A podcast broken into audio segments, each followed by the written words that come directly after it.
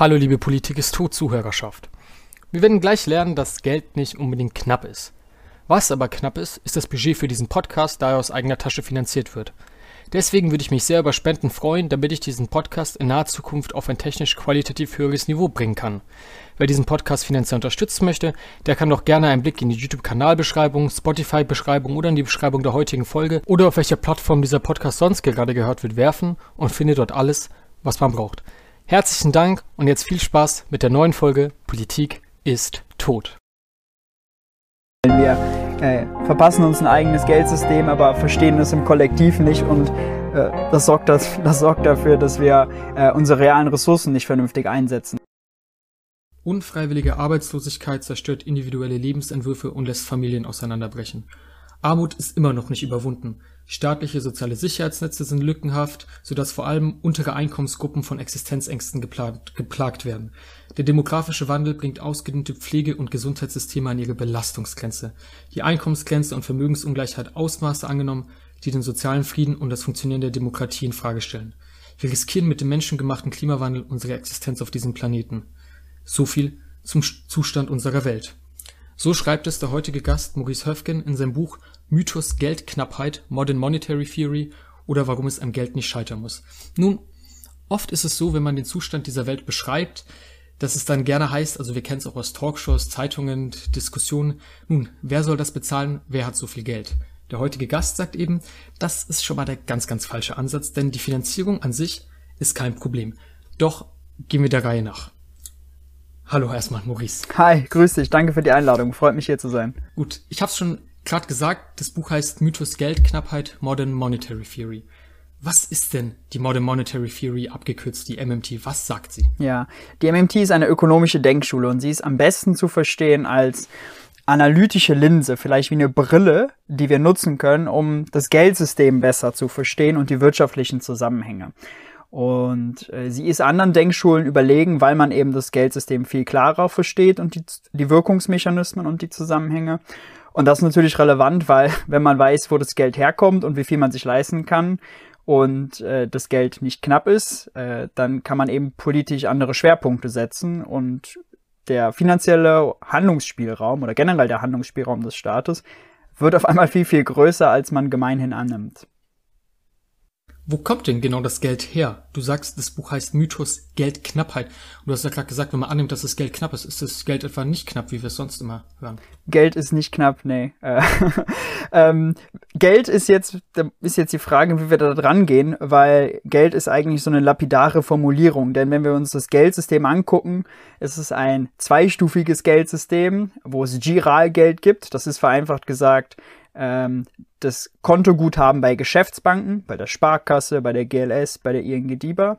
Und dann gibt's noch Guthaben bei der Europäischen Zentralbank. Äh, das ist dann das sogenannte Zentralbankguthaben. Und dann gibt's noch das Bargeld. Das ist immer die Frage, von, von, von welchem Geld spricht man.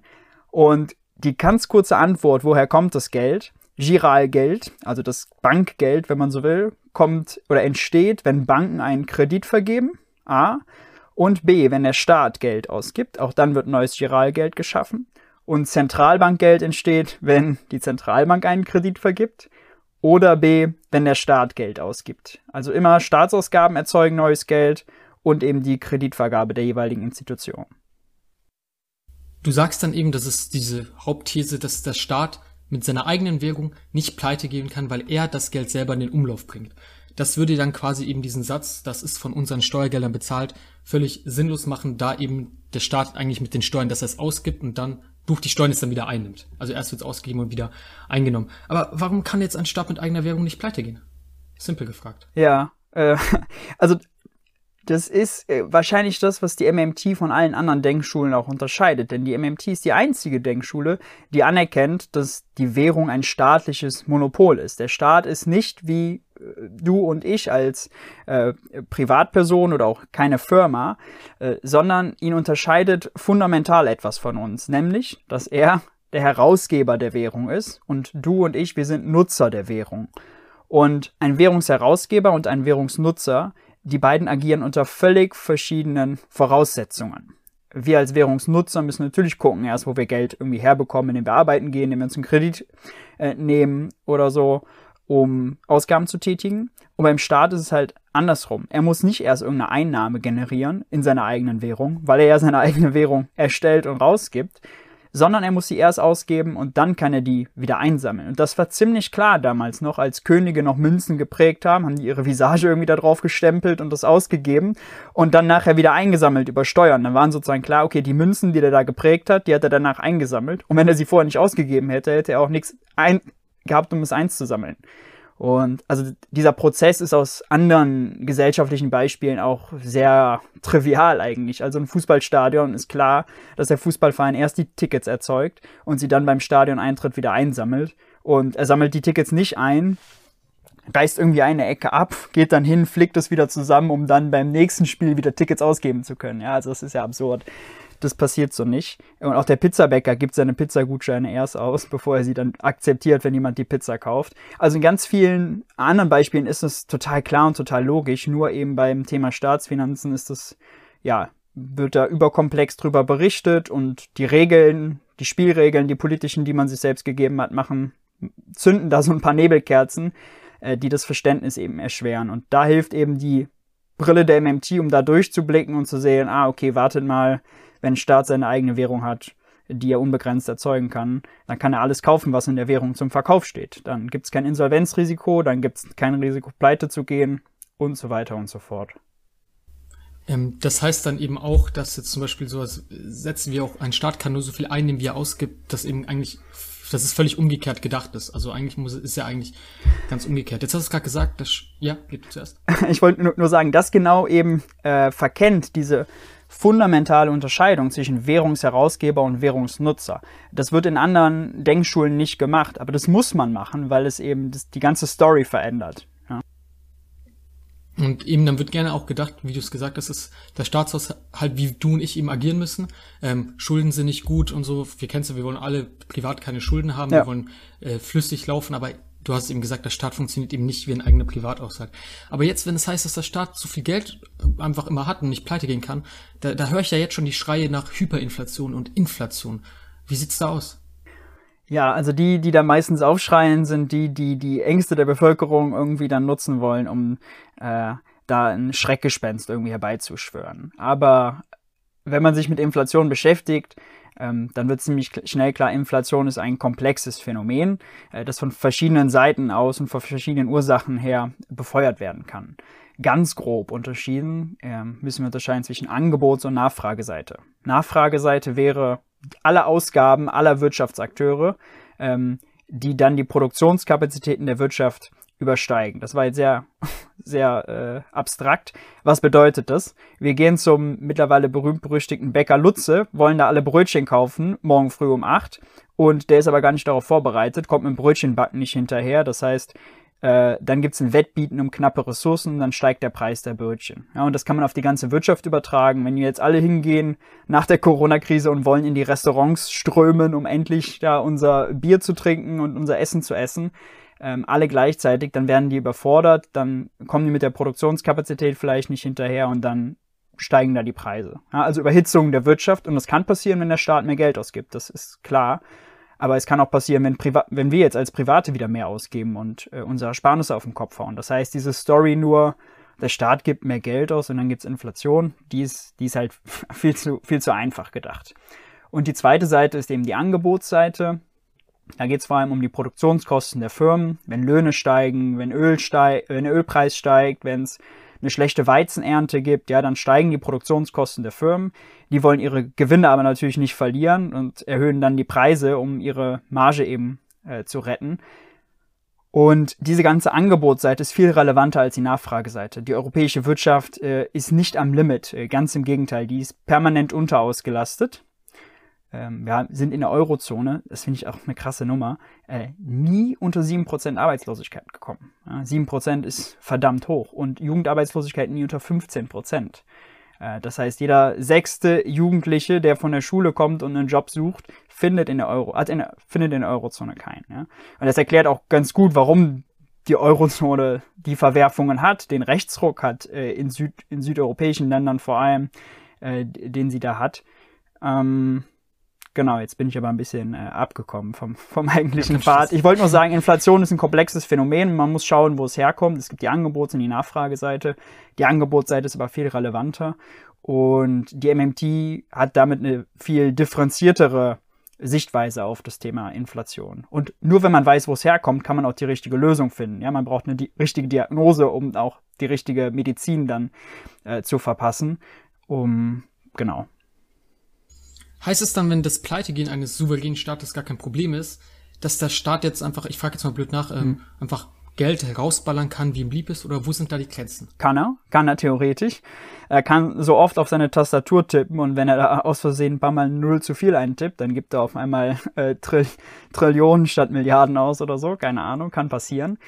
Aber ähm, die Grenzen, die relevanten sind A, reale Grenzen, also reale Ressourcen, wie viel Arbeitskraft haben wir zur Verfügung, wie viele Rohstoffe wollen wir benutzen, wie viele können wir benutzen, wie viel Technologie haben wir. Ähm, und da ist, glaube ich, der beste Indikator vor allem auch die Arbeitslosigkeit. Ja? Also wenn wir Vollbeschäftigung haben und es steht einfach keine Person mehr zur Verfügung, um mehr zu produzieren, dann ist das natürlich die Grenze. Ja? Wenn alle Straßenbauer ausgelastet sind und der Staat will aber noch eine Straße bauen, ähm, dann muss er sozusagen die, einen Straßenbauer, der eigentlich gerade was anderes macht, irgendwo abziehen. Und das kann dann Preise nach oben treiben, klar. Die andere Grenze, die wir haben, ist eine selbstgemachte, ist die politische. Wir geben uns natürlich politische Spielregeln, wie die Schuldenbremse, wie den Europäischen Fiskalpakt, wie die europäischen Fiskalregeln.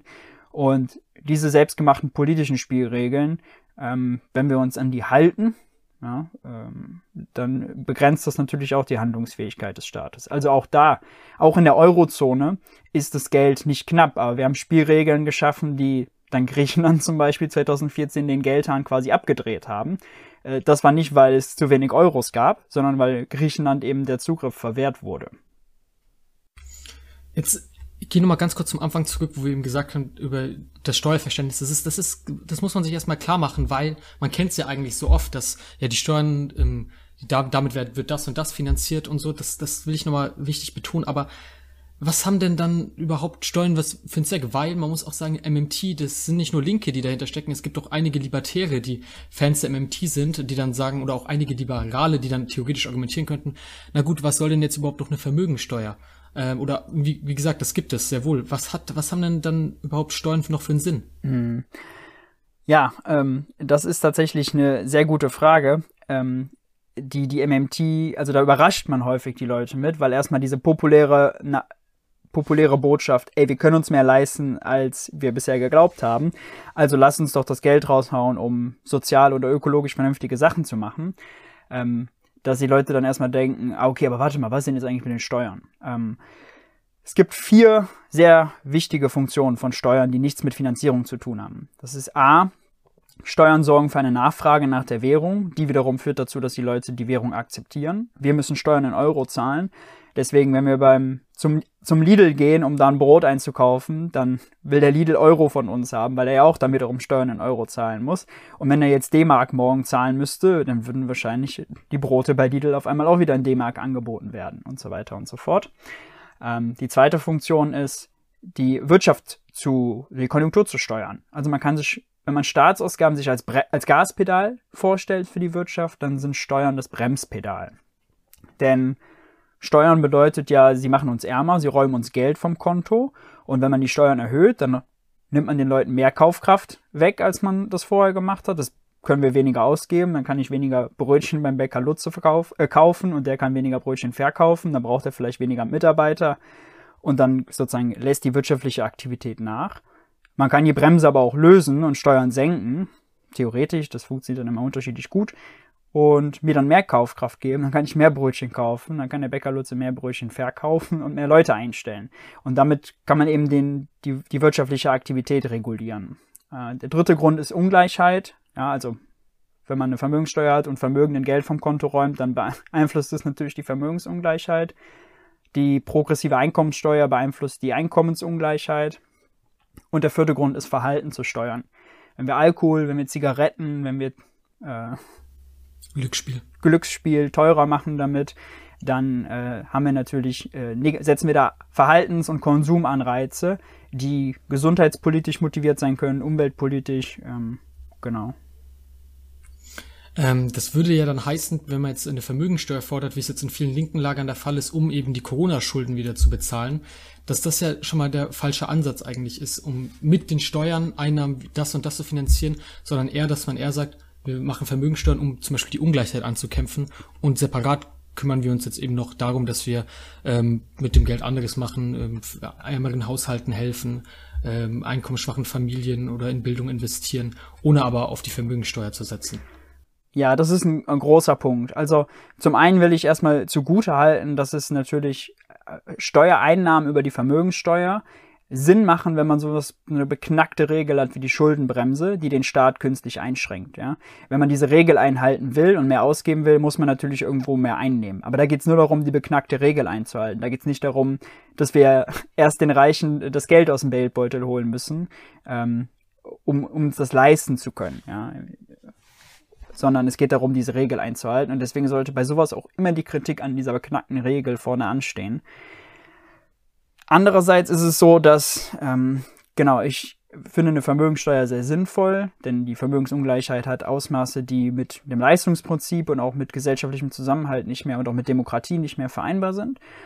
Aber ich finde die politische Gewichtung nicht immer richtig, denn wenn man die MMT versteht ähm, und auch checkt, dass das Geld halt da ist, jede Staatsausgabe, die in die Taschen von, in Anführungszeichen, kleinen Leuten fließt, bringt denen erstmal viel mehr, als irgendwem anders was vom Konto zu räumen.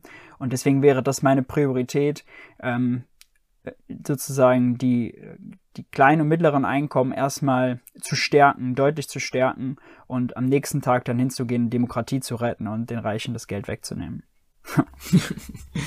ähm, jetzt haben wir die ganze Zeit natürlich auch gesprochen von Staaten, die ihre eigene Währung haben. Deutschland hat ja keine eigene Währung, hatte es mal, aber jetzt nicht mehr. Wie sieht es denn aus dann in der EU, ähm, wo es eben den Euro gibt? Ja. Sollten wir zurück zur Nationalwährung zurückkehren? Also erstmal zum äh, Status quo vielleicht. Also wie, wie ist es? Also die Eurozone als Ganzes ist eine nach MMT-Verständnis monetär souveräne Institution, denn sie gibt ihre eigene Währung aus, sie verspricht nicht irgendwie das in Gold oder eine andere Währung umzutauschen, sie hat gute staatliche Institutionen, um Steuern zu erheben, also das hat keine Fremdwährungsverschuldung groß, also das, das passt alles. Nur eben, dass die Länder, die vor ihre eigene Währung hatten, sich jetzt darauf geeinigt haben, wir teilen uns jetzt die Währung und wir teilen uns jetzt eine Zentralbank.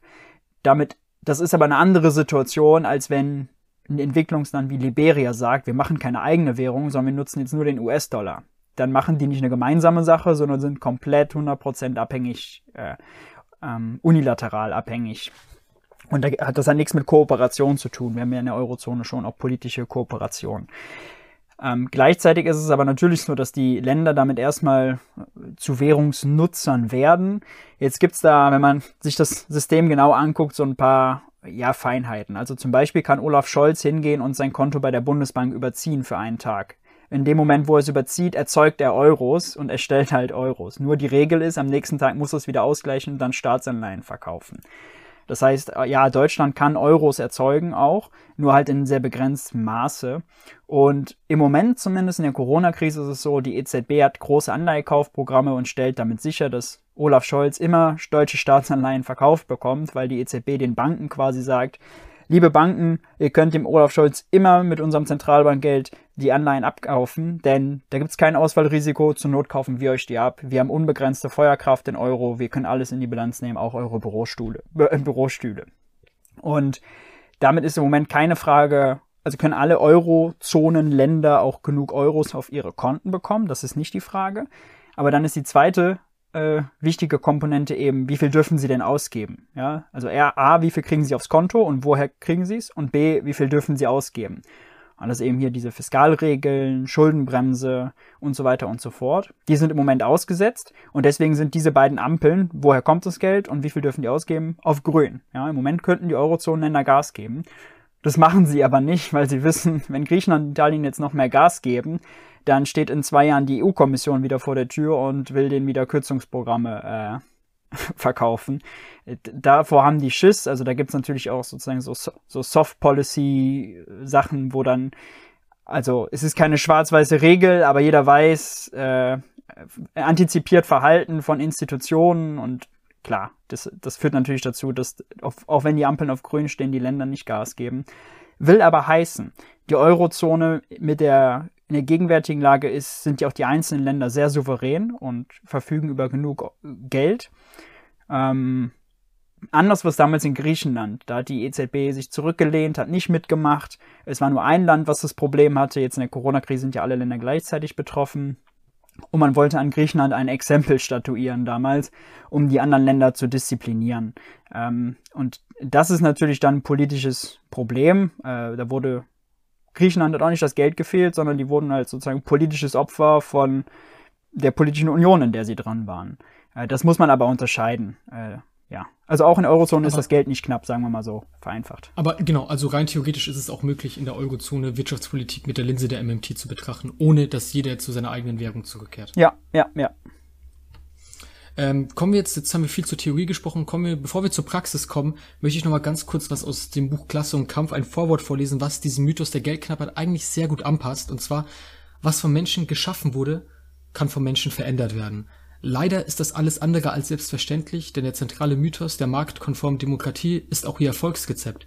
Viele Leute glauben tatsächlich, die Ökonomie sei nicht dem Willen der Gesellschaft unterworfen, sondern den Naturgesetzen. Das schreiben Maria Baranko und Christian Baron, der in der zweiten Folge von Politik ist tot auch schon zu Gast waren, in, im Vorwort zu ihrem Buch Klasse und Kampf, da sind mehrere Essays über das Thema Klasse und Kampf geschrieben.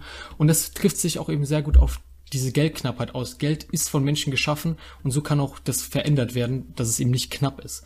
Ressourcen wie Wälder, Bäume, die können begrenzt sein, weil sie von der Natur sind, aber eben nicht das Geld, was wir Menschen geschaffen haben. Ja, man muss sich das mal, man muss sich das mal vorstellen, man muss sich das mal vorstellen. Wir äh, verpassen uns ein eigenes Geldsystem, aber verstehen es im Kollektiv nicht und äh, das, sorgt das, das sorgt dafür, dass wir äh, unsere realen Ressourcen nicht vernünftig einsetzen. Also es ist so ein bisschen so, als würden wir äh, im kleinen Kreis in der Küche sitzen, in der Familie, äh, irgendwie eine Familie, hätten gut gegessen und jetzt ist die Frage, wer macht den Abwasch? Und da sagen wir, äh, ja, nur wenn irgendjemand bezahlt wird, aber ja, alle haben irgendwie das Geld nicht und dann wird der Abwasch liegen gelassen. Also es ist so ein bisschen das, was in der Eurozone passiert. Man würde das in der Küche im so privaten Kontext niemals akzeptieren, aber im Großen halt in dieser äh, Wirtschaft äh, akzeptiert man das halt und wird es immer als so komplex und alles dargestellt. Aber also ich meine, Geld ist dafür da, äh, weil es einfacher ist, damit Ressourcen zu bewegen. Äh, und wenn wir Arbeitslose haben, das sind Leute, die wollen arbeiten. Und wenn es gleichzeitig Arbeitsbedarf gibt, und ich würde sagen, den gibt es in ganz vielen Bereichen, äh, von Klima über Bildung bis Gesundheit bis Dienstleistungen, äh, dann ist es äh, schlechte Wirtschaftspolitik, wenn man beides nicht zusammenbringt. Und das versteht, glaube ich, auch jeder auf der Straße. Da braucht man gar nicht über das Geld reden. Es gibt Arbeitsbedarf und es gibt Leute, die haben, wollen arbeiten, aber finden keine. Ja, da muss man das zusammenbringen und ja. Machen wir mal ein kleines Gedankenexperiment. Mhm. Im September ist Wahl und jetzt sagen wir mal, oh, großes Wunder, jetzt kommen Politiker an die Macht, die jetzt, sagen wir mal, Wirtschaft mit der Linse der MMT betrachten. Was lässt sich denn da alles in der Praxis umsetzen? Du schlägst in deinem Buch Mythos Geldknappheit einiges vor. Zum Beispiel gehst du auf den Green New Deal ein, ähm, von dem haben schon einige gehört, aber auf, oder sprichst von der Bankenreform, aber das kann man gerne mal an anderweitiger Stelle besprechen. Ich möchte auf zwei andere Dinge eingehen. Du sprichst von einer gro großen Steuerreform und von einer Jobgarantie. Fangen wir mal mit zweiterem an, die Jobgarantie, von der du sprichst. Du bezeichnest sie als das Ende unfreiwilliger Arbeitslosigkeit. Was genau ist mit dieser Jobgarantie gemeint? Mhm. Ich glaube, äh, ein guter Startpunkt ist, wenn man einmal sich die universelle Erklärung der Menschenrechte durchliest, dann kommt man bei Artikel 23 auf so eine äh, Erklärung oder so ein, so Artikel, wo dann steht, ähm, dass es ein Recht auf Arbeit gibt. Ja? Äh, auf Recht auf gute Arbeit, gut bezahlt, mit Kündigungsschutz und so weiter und so fort. Und jetzt die Frage, wie können wir das umsetzen? Und äh, dann ist eben, gibt es da zwei Möglichkeiten. A, Leute finden Anstellung im Privatsektor, da wo Firmen agieren. Die stellen aber nur Leute ein, wenn es profitabel ist. Das heißt, der Staat kann natürlich die Wirtschaft anschieben und damit dann äh, Beschäftigung schaffen.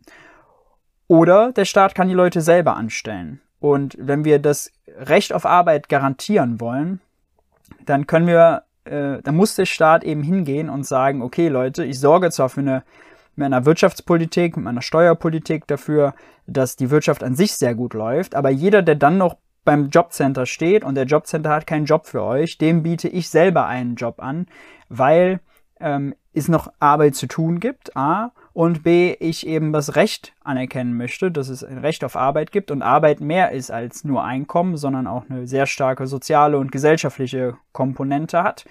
Ähm, genau, und dann geht die Job Idee der Jobgarantie ist, ein bedingungsloses Jobangebot zu machen an jeden, der zu einem gemein, einen gemeinnützigen Job zu Mindestlohnkonditionen nachgehen möchte. Äh, das ist die Grundidee. Die Jobs sollen keine Jobs sein, die mit dem Privatsektor konkurrieren, also nicht einen jetzt öffentlichen Bäcker neben dem Bäcker Lutze hin, hinstellen, ja, das macht, das macht nicht so viel Sinn, sondern wirklich gemeinnützige Tätigkeiten. Ja, äh, Projekte mit Schulen, äh, weiß nicht, kulturelle Projekte mit Schulen. Es gibt äh, ganz viel Klimaschutz, Aufforstungssachen, die gemacht werden müssen. Äh, jetzt in der Corona-Krise jetzt ganz viele Hygieneaufgaben ge gegeben. Und ich glaube, der einfachste Bereich ist schon Ehrenamt, wenn man guckt, was da gemacht wird, wenn man Sportvereine besser ausstattet und denen Personal bezahlt, was das auch macht, dass äh, Kinder sozusagen noch professioneller in Vereinssport nachgehen können, dass die Tafel personell und äh, finanziell besser ausgestattet wird, auch wenn es die Tafel natürlich per se erstmal gar nicht geben sollte in meiner Welt, weil die schon Ausdruck davon ist, dass man versagt hat. Aber in der Welt, in der wir sind, wäre sowas halt Sachen, ähm, da gibt's schon ganz viele Non-Profit-Organisationen, die diese Lücke erkannt haben und die würde ich halt personell und finanziell damit ähm, stopfen. Genau. Hm, kannst du dazu so ein Beispiel geben, was jetzt Beispiel aus der Jobgarantie eben wäre, jetzt vielleicht auch in der Corona-Krise? In der Corona-Krise war es zum Beispiel ganz am Anfang so, dass wir äh, nicht wussten, wie sich das Virus überträgt und da war ganz viel, oh, die Einkaufswagen müssen alle desinfiziert sein und so weiter und so fort. Und da war ganz auf meine Beobachtung, der Edeka, der Rewe und der Lidl, für die sind das extra Kosten. Ja? Äh, es ist aber eigentlich im, im gemeinschaftlichen Interesse, dass diese Hygieneaufgaben bestmöglich ausgeführt werden und nicht kostenoptimiert. Ähm, und das widerspricht sich natürlich. Und da wäre zum Beispiel ein Ansatz gewesen, äh, zu sagen, Leute auszubilden, mal schnell, eine grundsätzliche Hygieneschulung und das dann öffentlich dazu organisieren an den Stellen, wo viele Leute sich aufhalten. Oder äh, alte Leute, die vulnerable Gruppen, die zu schützen, indem man sagt, ihr braucht nicht mehr einkaufen gehen, wir organisieren jetzt öffentlich, dass junge Leute für euch den Einkauf erledigen oder so. Also da gibt's glaube ich, ganz viel. Kommen wir jetzt zum zweiten Punkt. Jetzt haben wir die Jobgarantie besprochen. Das zweite, also du schickst einiges vor, aber die zwei Punkte, die ich mir rausgesucht habe, die Steuerreform. Was ist damit? Wir haben im schon über die Rolle von Steuern auch gesprochen, auch über eine Vermögensteuer. Aber was stellst du dir unter einer Steuerreform vor oder unter der, die du vorschlägst? Ja, na, das ist ein recht äh, großes Kapitel. Wenn man sich äh, Steuern anguckt, was ist, was macht eine gute Steuer aus, dann muss es eine Steuer sein, die diese Funktion erfüllt, die ich eben am Anfang genannt habe, und die aber auch gleichzeitig möglichst wenig Ressourcen verbraucht. Denn wenn wir ganz viele Leute nur dafür einsetzen, um unsere eigenen selbstgeschaffenen Institutionen und Regeln einzuhalten, also etliche Personen beschäftigen sich zum Beispiel mit der Unternehmenssteuer, äh, die äh, zu erheben, umzusetzen, einzutreiben, zu hintergehen, dann ist es äh, aus gesamtgesellschaftlicher oder Gemeinwohlsicht, glaube ich, nicht gut, weil all die Leute, die sich mit der Unternehmenssteuer beschäftigen, die könnten auch Pfleger, Lehrer, Ärzte und so weiter, Forscher und so weiter sein. Und das wäre, glaube ich, gesamtgesellschaftlich sinnvoller. Ähm, und wir müssen halt schauen, dass nicht immer derjenige, der das Geld ans Finanzamt überweist, ist derjenige, der die Steuerlast trägt, sondern marktmächtige Unternehmen überwälzen die Last in Form höherer Preise oder niedrigerer Löhne auch an, an andere äh, Gruppen. Und da gehe ich eben, mache ich eben im, im Buch den äh, Punkt, dass ich die Mehrwertsteuer nicht gut finde, dass ich die Unternehmenssteuer nicht gut finde, dass ich aber eine progressive Einkommenssteuer sehr gut finde, dass ich äh, eine Vermögenssteuer zur Korrektur der Ungleichheit sehr gut finde, äh, dass ich eine Immobiliensteuer ganz gut finde. Ähm, genau, aber jetzt kurzfristig, wenn man jetzt sagt Bundestagswahl 21, was muss da passieren? Da wäre, glaube ich, das Allerwichtigste, die Einkommenssteuer vernünftig zu machen. Ähm, dass wir hingehen und kleine, mittlere Einkommen deutlich entlasten, größere belasten und dass wir auch endlich Kapitalerträge mit dem persönlichen Einkommenssteuersatz verrechnen und nicht mit einem äh, pauschalen äh, Satz. Genau, weil die Unternehmenssteuer abzuschaffen, wie es mein Gedankenexperiment ist, das ist tatsächlich nichts, was jetzt 2021 relevant wäre. Oder auch die Mehrwertsteuer abzuschaffen, weil sie eben kleine Geldbeutel vor allem trifft. Das ist auch nichts, was jetzt 21 ansteht. Erklär das nochmal mit der Unternehmenssteuer, das ist ein interessanter Punkt. Ähm, da, hast du, da hast du schon dich in der Vergangenheit gelegen, gelegentlich dazu geäußert. Was hat es denn damit mhm. auf sich?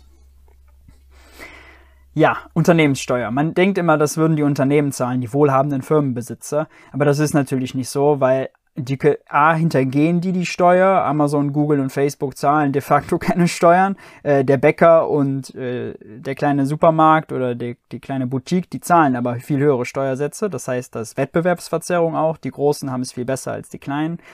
Und ähm, die Steuern kann auch von marktmächtigen Unternehmen eben überwälzt werden. Das ist empirisch recht schwer zu beobachten, aber die Logik ist ja klar. Steuern sind, die Unternehmenssteuern sind dafür da, um die Gewinne der Unternehmen zu reduzieren. Da haben die keinen Bock drauf. Äh, und dann können die die überwälzen in Form von höheren Preisen an die Konsumenten oder in Form von niedrigeren Lohnsteigerungen an die Beschäftigten oder auch niedrigere Dividenden an die Aktionäre.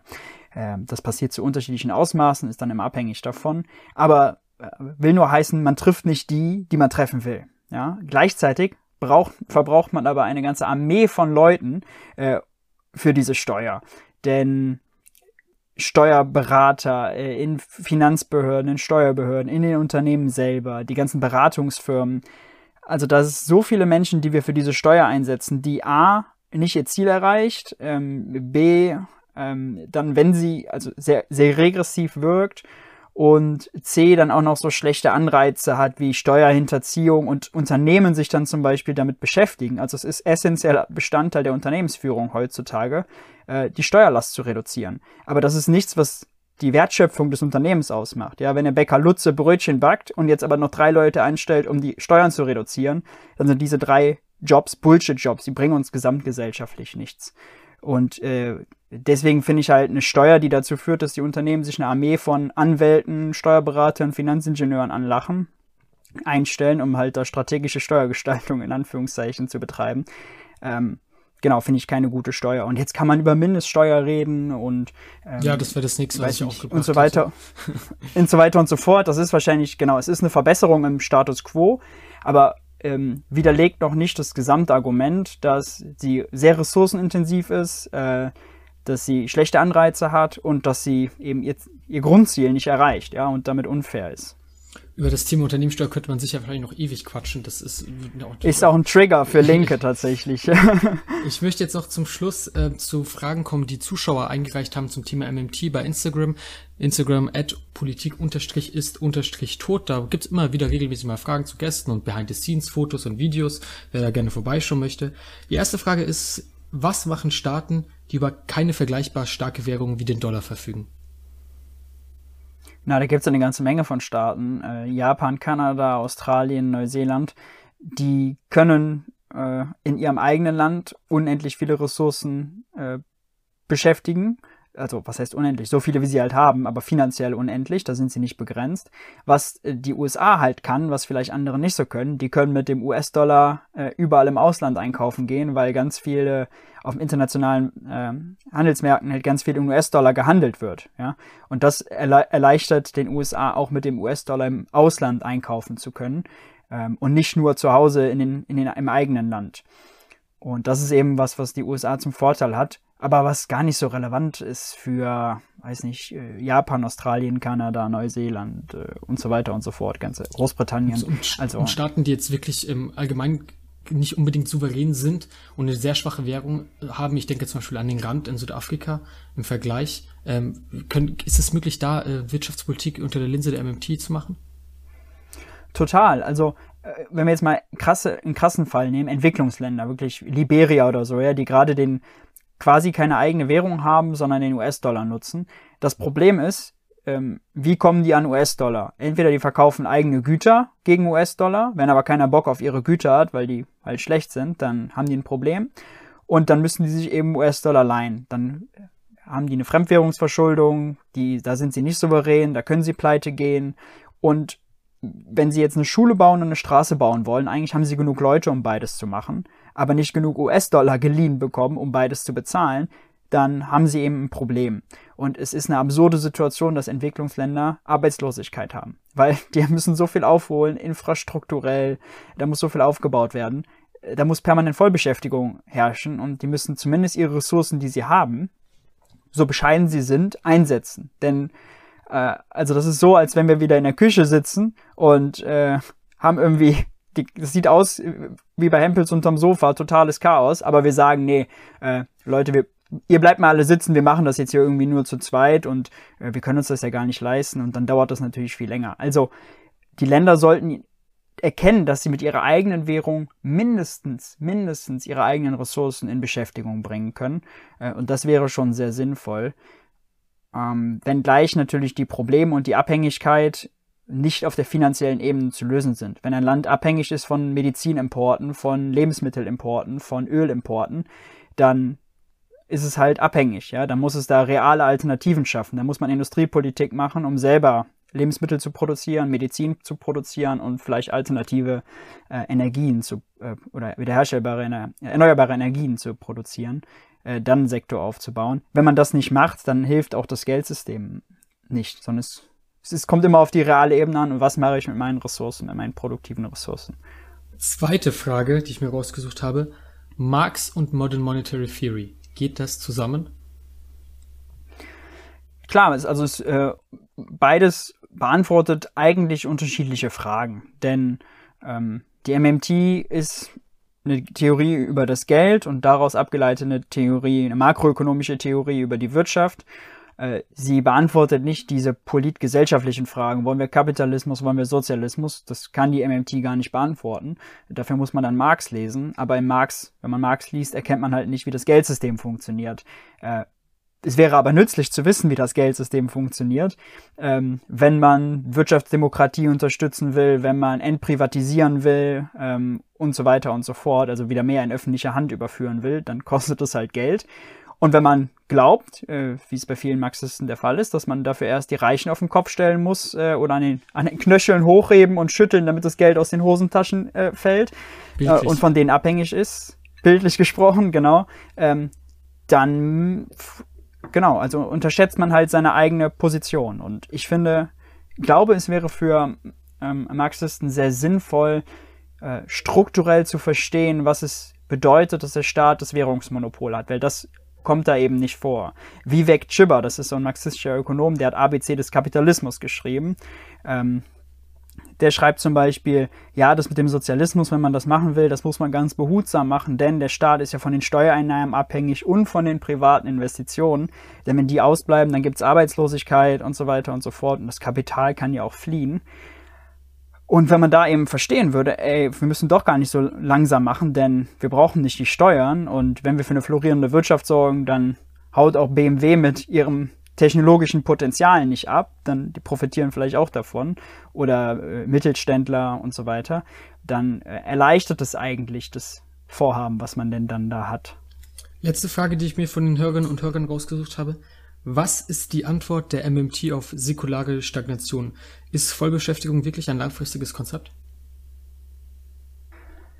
Ja, also das mit der säkularen Stagnation ist eigentlich so ein Mainstream-Unsinnsargument, finde ich. Ähm, da wird häufig dann ja auch draus gemacht, ähm, also so Argumente, die da auch mit einhergehen. Die Zinsen sind jetzt niedrig, weil so viele Leute sparen, deswegen gibt es mehr Geld und eigentlich keine Nachfrage danach und das ist alles Quatsch, denn also der Zins wird von der EZB maßgeblich festgelegt. Das ist eine politische Variable und alle anderen Zinsen passen sich daran an. Wenn die EZB morgen sagen würde, wir machen den Leitzins wieder auf 10 Prozent, dann vernehmen die Banken höhere Zinsen, äh, sowohl bei den Krediten als auch äh, auf dem Interbankenmarkt.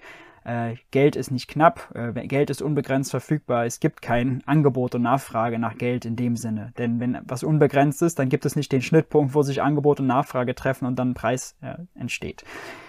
Äh, aber die viel wichtigere Frage ist eigentlich die zweite, finde ich, mit der Vollbeschäftigung, weil mir da häufig kritische, also das häufig kritisch gesehen wird äh, und interpretiert wird als, wir müssen jetzt sozusagen auf Teufel komm raus, alle anstellen und alle irgendwie äh, evangelische Arbeitsmoral und bloß alle sind irgendwie beschäftigt und wir buddeln irgendwelche Löcher und buddeln die danach wieder zu, irgendwie so, ja. Da geht's natürlich gar nicht drum, sondern Vollbeschäftigung bedeutet ja erstmal, jeder, der Arbeit sucht, ähm, bekommt eine Arbeit, sofern wir denn genug äh, Arbeitsbedarf haben. Und da ist meine erste Feststellung, ja, ich finde das eine linke Position zu sagen, es gibt ein Recht auf Arbeit und jeder, der Arbeit sucht, soll auch welche bekommen. Und B, die zweite Feststellung ist, dass wir halt uns die Arbeit nicht ausgeht. Denn wir, es gibt ja keine Grenze, wie wir uns gegenseitig das Leben schöner, einfacher, kulturell ansprechender machen können. Wenn wir die Schulklassen jetzt dritteln, ja, dann brauchen wir dreimal so viele Lehrer. Das macht wahrscheinlich bildungstechnisch total Sinn, kulturell total Sinn. also solche Projekte kann man machen, ganz viele Dienstleistungen. Äh, wir müssen jetzt fürs, wir müssen die ganze äh, Wirtschaft äh, ökologisch umstrecken. Also das ist, das, da muss man viel arbeiten. Ähm, wir können darüber sprechen, dass es natürlich auch Bereiche gibt, wo Arbeit halt Quatsch ist und wo Produkte Quatsch sind. Aber das ist eher unabhängig für mich von dieser Frage, wollen wir Vollbeschäftigung ja oder nein? Denn man kann ja nicht die Leute, die als Letzte in der Schlange beim Jobcenter stehen, äh, dafür bestrafen, dass wir es nicht hinbekommen, die vernünftigen Güter zu produzieren und vernünftige Spielregeln zu finden.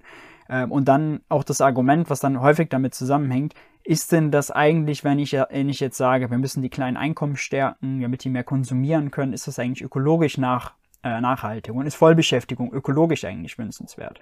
Dann würde ich mal zurückspielen, äh, ja, denn, also es ist der falsche Ansatz, über Verarmung und Arbeitslosigkeit halt irgendwie zu versuchen, die Klimabilanz hinzukriegen. Also Griechenland hat heute ein Bruttoinlandsprodukt, das ist wahrscheinlich 10 oder 15 Prozent geringer als vor der Krise.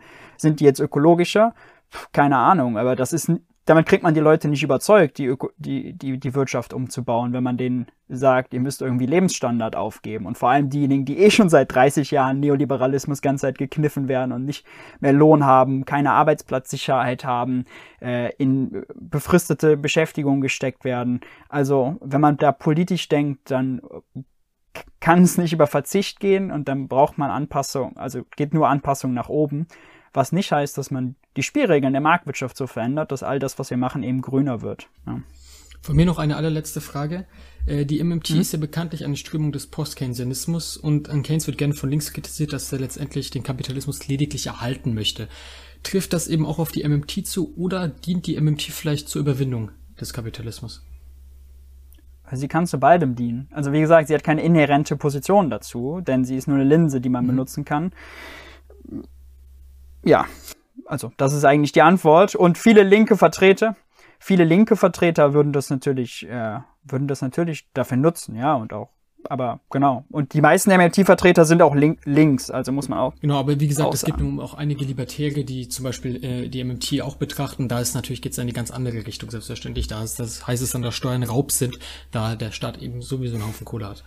Ähm, ja. Aber das, das noch, weil, also ich finde, wir sollten jetzt, das ist kein Argument gegen die MMT, äh, wenn es eine richtige Beschreibung für irgendwas gibt, eine Anleitung für irgendwas, zu sagen, ah, okay, wenn dann können andere damit auch schnell fahren. Das ist so, als würde ich jetzt irgendwie ein Auto äh, konzipieren, dann eine Anleitung reingeben, damit alle nur im zweiten Gang damit fahren können, weil ich sage, wenn irgendjemand damit fährt und schnell fährt, dann kann da vielleicht was Böses draus passieren, aber wir tuckern alle im zweiten Gang äh, und verschwenden damit total viel Energie und Ressourcen und sind viel langsamer, als wir sein könnten. Also ich habe natürlich zum Beispiel auch Angst, ja, wenn die AfD jetzt hingehen würde und würde das checken und würde damit auch eine progressive Wirtschaftspolitik machen, äh, das macht mir natürlich Angst. Äh, habe ich Angst davor, dass die AfD schneller ist als die Linke äh, oder die, die Rechten schneller als die Linken? Ja, habe ich. Aber das ist jetzt kein Argument für mich zu sagen, jetzt kann ich die MMT nicht mehr vertreten. Also die, die Argumentationsweise finde ich einfach, einfach dann insgesamt schräg.